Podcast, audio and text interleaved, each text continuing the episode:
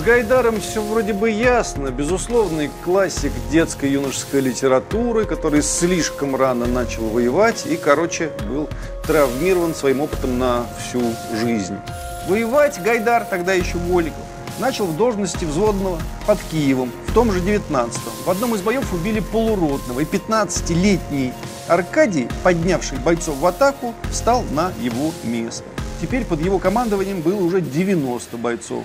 Причем таинственным образом получается, что Гайдар как бы людей убивал, а атаман Соловьев, Петлюра и даже восставшие табовские крестьяне нет. Надо как-то научиться их разделять. Гайдара Аркадия Петровича и его специфических наследников, жизни положивших на то, чтобы пустить по ветру отвоеванный отцом, дедом и прадедом.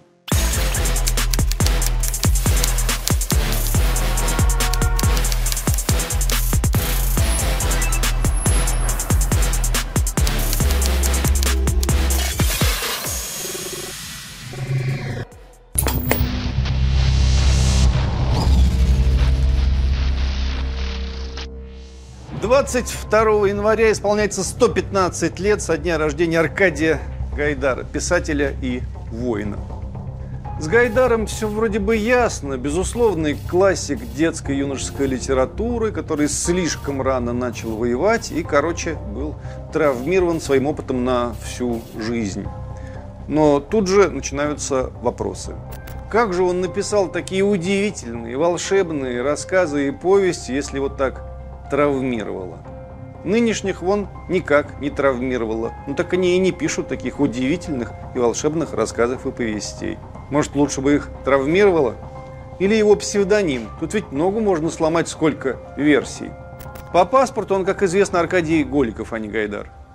В советские времена была классическая версия, мол, Гайдар в переводе с монгольского «всадник, скачущий впереди». Потом пришло время развенчивать Гайдара, и вдруг выяснилось, что он в гражданскую воевал в Хакасии, наводил там ужас на местных жителей, и те, видя, что красный командир опять куда-то поскакал, спрашивали друг друга, куда он поскакал на этот раз, куда? По-хакасски, куда это Гайдар? Есть, наконец, простейшая версия, которая почему-то пришла в голову людям не так давно. Гайдар – элементарная шифровка. Голиков Аркадий из Арзамаса. Гайдар. Все гениально и просто. В любом случае, правдивыми кажутся все версии сразу.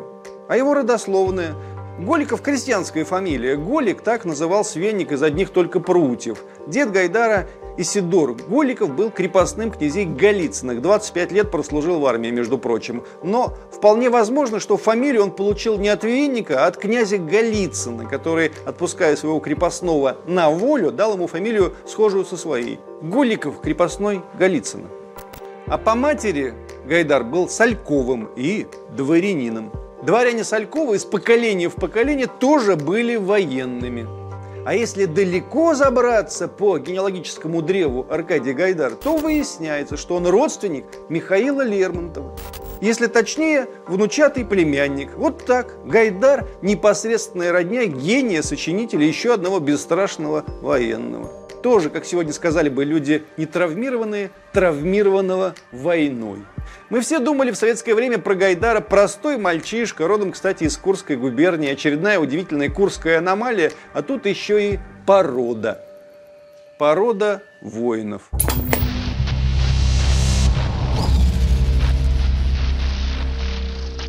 Вырос Гайдар в городке Арзамас Нижегородской области, куда переехали его родители. Отец был учителем, мать – акушеркой.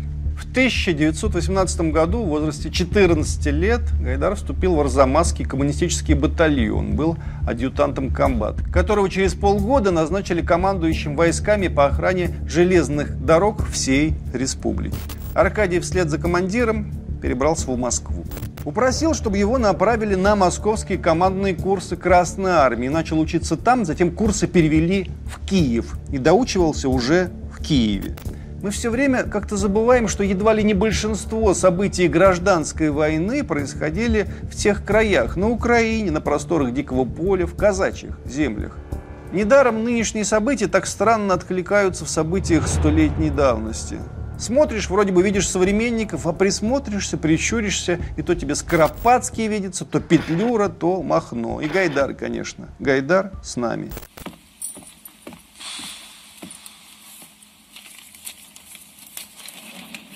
Голиков Аркадий Петрович, командир Нижегородского отдельного полка. Это вы? Я. Yeah. Сколько же лет вам, уважаемый? В августе 1919 года он стал красным командиром. Характерно, что на праздничном митинге на плацу нарком по военным и морским делам Николай Ильич Подвойский прямо объявил вчерашним курсантам. Вас ждет война и смерть, поэтому в честь окончания учебы сейчас прозвучит не бравурная музыка, а похоронный марш. Ведь умереть за революцию – великая честь. И оркестр заиграл похоронный марш. Такое было время, да? Воевать Гайдар, тогда еще Голиков, начал в должности взводного под Киевом в том же 19-м. В одном из боев убили полуротного, и 15-летний Аркадий, поднявший бойцов в атаку, встал на его место. Теперь под его командованием было уже 90 бойцов. Воевал с петлюровцами, самостейниками. Это надо отметить, пригодится. Вспомним строчки из повести Гайдара «Школа». Мир между Россией и Германией был уже давно подписан, но, несмотря на это, немцы наводнили своими войсками Украину, вперлись в Донбасс, помогая белым формировать отряды. Ну, белым это просто определение, которое в те годы все объяснял. На самом деле немцы помогали формировать отряды разнообразным незалежникам, которых, собственно, Гайдар и бил, не покладая рук. Потом пишет, он был на польском фронте под Борисовым, Лепелем и Полоцком, 16-й армии. У меня было три болезни сразу, цинга, контузия в голову и сыпной тиф. Опомнился в Москве. Был отправлен на Кавказский фронт и назначен командиром 4-й роты 303-го полка 9-й армии. После захвата остатков деникинцев под Сочи стоял с ротой и охранял границу от белогрузин. Если короче, то Украина, Кавказ, Грузия. Все те же болевые точки, что и в наше время, в новейшие дни, словно ничего и не поменялось. Пожалуй, Гайдар не был сверхуспешным командиром, но и неудачником точно не был. Он тянул свою военную лямку как мог. И в чем точно не приходится сомневаться, так это в его аномальном мужестве и готовности погибнуть за правое дело. За время гражданской войны он был ранен в грудь, в спину, в руку, в ногу, в голову. А то, что у него опыта периодически не хватало для того, чтобы командовать мужиками, среди которых он был самым младшим, то есть самым-самым младшим, мужиками, которые годились ему либо в старшие братья, либо в отцы, либо в деды. Тут ничего удивительного нет. Удивительно, что он все-таки справлялся. Затем он командир отдельного 58-го полка по борьбе с Антоновщиной в Тамбовской губернии. Затем он безуспешно пытался уничтожить банду атамана Соловьева в Хакасии. Именно банду, потому что деятельность ее носила в основном уголовный характер. Впрочем, сам Соловьев именовал свою ватагу партизанский отряд имени великого князя Константина Михайловича. Соловьев был местным уроженцем, служил ранее у Колчака, был арестован в 1920 году, бежал, в его банду влился офицерский отряд полковника Алиферова. Наконец, самое важное, у Соловьева была политическая программа. Он добивался отделения Хакасии от советской России. То есть, по факту, Гайдар собирал империю. Сначала в боях с самостейниками на Украине, потом на Кавказе, потом в столкновении с той частью грузин, что приняла белую, а не красную правду, потому что красные тащили Грузию обратно в Россию, а белые к союзникам и отделению. И вот в Хакасии еще. И все белоснежные белогвардейцы, так любящие рассказывать о зверствах Гайдара, в тайне должны отдавать себе отчет, что на другой стороне против него сражались именно что разрушители и расчленители России в самом прямом смысле. И Гайдар с ними воевал. По поводу хакасских событий на Гайдара навешали всех собак, расписывая его как садиста и малолетнего убийцу. В 1994 году вышла посвященная Гайдару повесть Владимира Солоухина «Соленое озеро». Затем писатель Виктор Пелевин в своей книге «Жизнь насекомых» дал целое остроумное эссе о Гайдаре – о малолетнем убийце. Но если по сути пресловутая садистская деятельность командира Голикова была подробно и подетально рассмотрена историками и специалистами и оказалась на поверку по большей части блефом, враньем. Партийная комиссия еще в 1922 году рассматривала дело Голикова сразу по нескольким фактам. Это дело известно. Слушайте. Вроде бы Гайдар забирал у местного населения овец. Девять баранов фигурируют в материалах его дела. Забрал и не заплатил. Вроде бы ему передавали рыболовные снасти, дробь для оружия, нитки, швейные иглы, для вербовки агентуры из местного населения. А Гайдар как-то не так всем этим распорядился. То есть дробь, нитки, иглы раздал, а сведения ему в ответ не принесли, не предоставили, обманули. Вроде бы, наконец, он совершал бессудные расстрелы, но специальная комиссия, объехав в 1922 году все хакасские селения, где вел свою деятельность Гайдар, тогда еще Голиков, никаких следов массовых расстрелов не обнаружила о чем уже тогда и стало известно. Все эти массовые расстрелы придумал писатель Солоухин 70 лет спустя. Но кровь на руках Гайдара была, конечно. Он же воевал, что тут кривляться. Однажды он приказал расстрелять двух лазутчиков Соловьева. Время военное. Такое случается. В другой раз он лично конвоировал участника Соловьевского отряда по фамилии Сулеков. Тот попытался бежать, Гайдар выстрелил ему в ногу и попал, но Сулеков прыгнул в реку и поплыл. Гайдар застрелил его уже в воде. Сулеков утонул.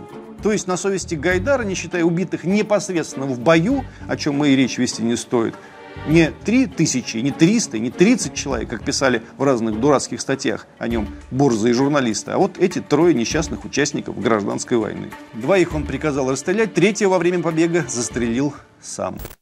Но советская власть, которая якобы расстреливала всех подряд бессудно и безостановочно, отнеслась к поведению Гайдара строго. Нет, обвинять Гайдара в превышении полномочий не стали, бандиты стреляли в него, он стрелял в бандитов, все хотели друг друга убить, но вот пришлось ему, однако и хвалить его оказалось в данном случае не за что.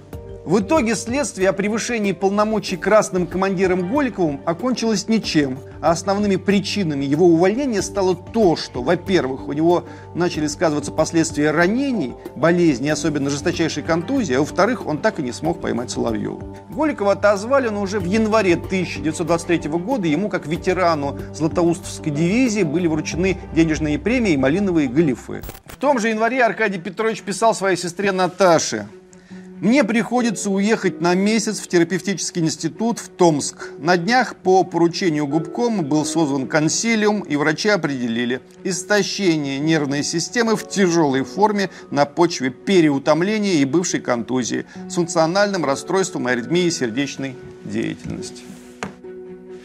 Два с лишним года Голиков продолжал получать жалование командира полка, по тем временам значительные. Лечился и собирался вернуться на службу, но лечение должных результатов не принесло.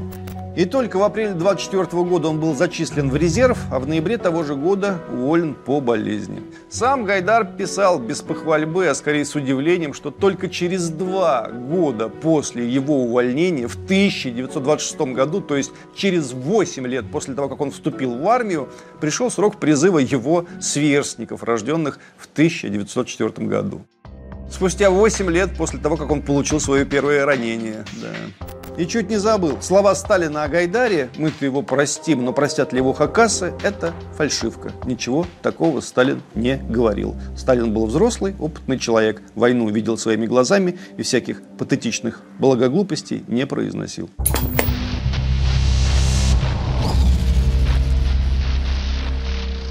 Теперь, трактуя сочинения Гайдара, в них периодически пытаются загрузить дополнительные, чуть ли не антисоветские смыслы. Вот где Гайдар ни разу ни в одном своем сочинении не упомянул Сталина. Ну, не упомянул, ну и что? Он свободный человек был, его никто не не волил. Вы бы, думаю, наверняка бы упомянули, а он не стал. Несколько надуманной кажется фантазия писателя Бориса Минаева, автора доброжелательного очерка о Гайдаре, где говорится, что Аркадий Петрович непременно попал бы за решетку, если бы пережил войну. Ведь после войны началось так называемое дело врачей, которое нынче трактуется как начало сталинской антисемитской кампании. А у Гайдара была вторая жена еврейка, а он дружил с писателем Фрейерманом. То есть, видимо, взял бы Маузер и пошел Сталина бы убивать, не иначе.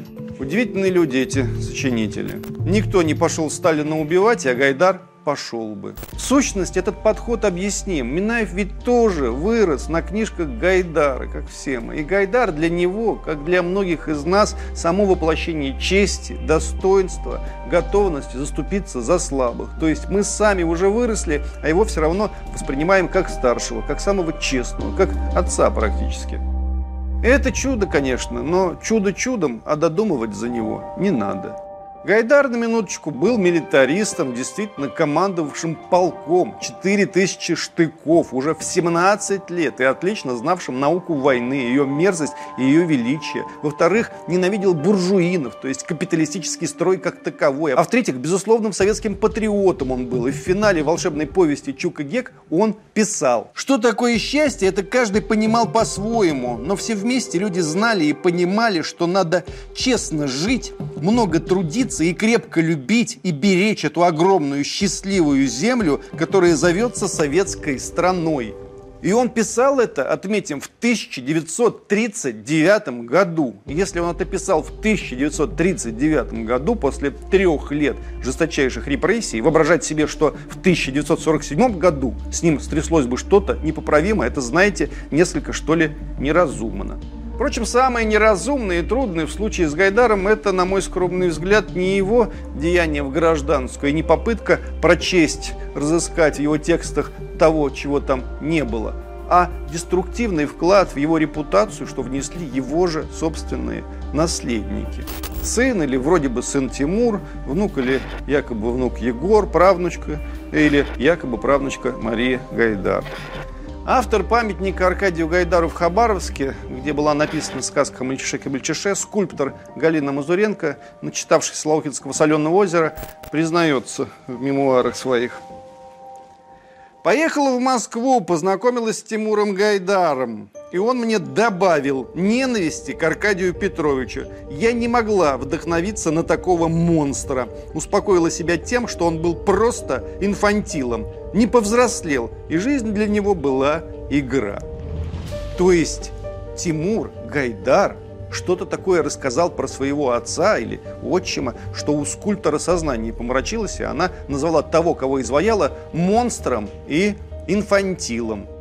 Ничего себе, сынок. Для начала знаете что? Сами вы инфантилы. Даже поразительно, как люди, родившиеся в 20 веке, в том самом столетии, когда русские люди совершили невиданные победы, стремительно обратились к каких-то кисломолочных с разжиженными мозгами пацифистов, вообще не понимающих таких понятий, как доблесть, воинский долг, вообще война бегают туда-сюда с растраченными глазами и кричат «убийцы, садисты, людей убивали». Причем таинственным образом получается, что Гайдар как бы людей убивал, а атаман Соловьев, Петлюра и даже восставшие тамбовские крестьяне нет.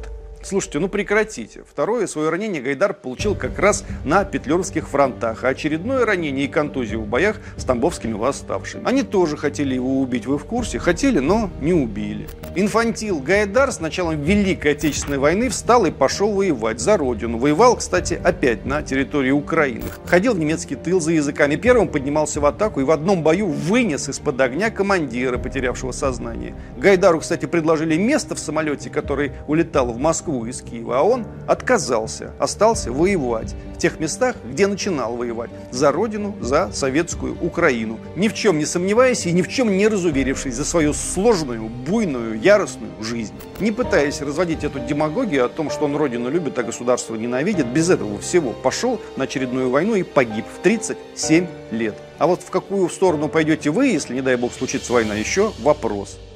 И теперь про его наследников чуть-чуть подробнее.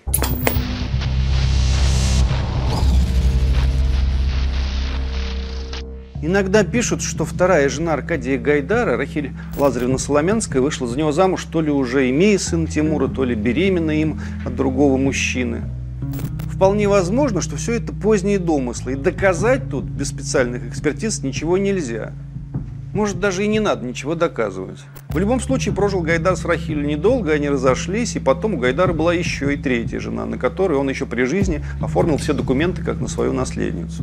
Впрочем, когда в 1938 году Соломянскую арестовали, Гайдар добивался ее освобождения. Неизвестно, его ли хлопоты повлияли на дело или просто пересмотр дела, но в 1940 году ее выпустили. Когда Тимур уже после гибели Аркадия Гайдара, после войны окончил Нахимовское училище, он взял не фамилию матери Соломянский и не фамилию то ли отчиму, то ли отца Голиков, а фамилию Гайдар. Может, из уважения и памяти Гайдару, а может, потому что эта фамилия к тому времени стала, как сегодня бы сказали, брендом. И дальше начинается что-то несусветное.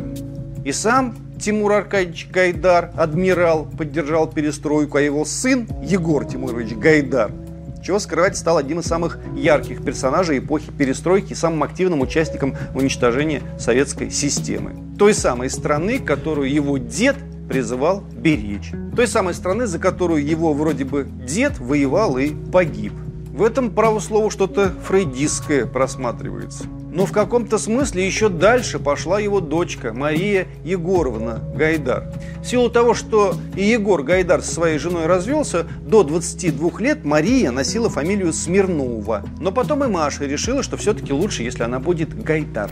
Я Машеньку Гайдар знал лет эдак за пять до всех событий нынешних. Милейшая девушка была очаровательная, вела радио и телепрограммы, участвовала в выборах от СПС, создавала молодежные движения ну и занимала крайне либеральные западнические позиции. По мнению Марии Гайдар, Россия совершила нападение на Грузию в 2008 году. Зря она не сказала, тогда это мой дедушка захватил Грузию в 1919 году. Это тоже было бы в известном смысле правдой.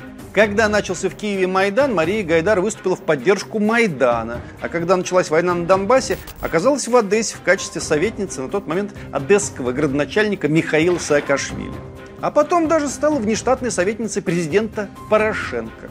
Неоднократно заявляла в интервью, что Крым был аннексирован Россией, что, цитата, это было незаконно, аморально, что, цитата, Крым должен быть возвращен в состав Украины, конец цитаты. Ну и Донбасс, понятное дело. И здесь снова все слилось, спуталось, смешалось воедино. Прадед воевал, воевал, воевал за это все, а правнучка вознамерилась возвращать. Ох-ох. Уже после этого беспредела в Одесском доме профсоюзов, где заживо сожгли и уничтожили пророссийских патриотов, украинцев по национальности, узнав о том, что Маша работает в Одессе, тут же публично предсказал, что она там не уживется, что это невозможно. Прадед не позволит, даже если он не совсем ей прадед. Ну вот Маша и не ужилась, куда-то делась. Сняли ее со всех должностей. Где она сейчас, я не знаю. Мария забросила все свои профили в социальных сетях. Последние записи в Facebook, Instagram и Твиттере датированы 2017 годом. Говорят, она купила себе домик в селе Ширяево под Одессой, где официально и прописано. Ну и пусть там живет. Может, однажды протянет ручку, снимет с полки томик деда, перечитает одну-другую повесть и ужаснется. Спросит себя, что же я наделал такое. Хотя вряд ли, вряд ли. Да и бог с ней. Надо как-то научиться их разделять. Гайдара Аркадия Петровича и его специфических наследников, жизнь положивших на то, чтобы пустить по ветру, отвоеванные отцом, дедом и прадедом. В конце концов, русские святые Борис и Глеб Рюриковичи и убивший их окаянный брат тоже Рюрикович, одной с ними крови. Мало ли что бывает. Святые от подлости своих кровных родных святыми быть не перестают. А Гайдар в известном смысле советская икона, советский святой. И никакого святотатства в моих словах нет. Такая же икона, такой же страдалец, такой же мученик, как Зоя Космодемьянская и Александр Матросов. Удивительный человек, сейчас, кажется, таких и не делают. И, вспоминая о нем, не знают сегодня, что с ним делать, куда применить в этом мире, где буржуины и петлюровцы победили и совместно празднуют свою победу, утирая руки о красные знамена, пионерские галстуки и книжицу про мальчиша-кибальчиша. Иногда по нашему телевидению показывают великий фильм «Бомбараж», но большинство и не знает, что это экранизация неоконченной повести Аркадия Гайдара. Чук и Гек, РВС, школу показывают куда реже. Новых экранизаций пока даже не предвидится. Полного академического собрания его сочинений так и не издано. Канонической биографии Гайдара нет. В каком-то другом месте пошла наискось одна шестеренка, и мы живем теперь в антигайдаровском мире, в кривом его отражении, где все наоборот, все на выворот. Это трагедия, конечно, но, может быть, поправимая, а? Как вы думаете?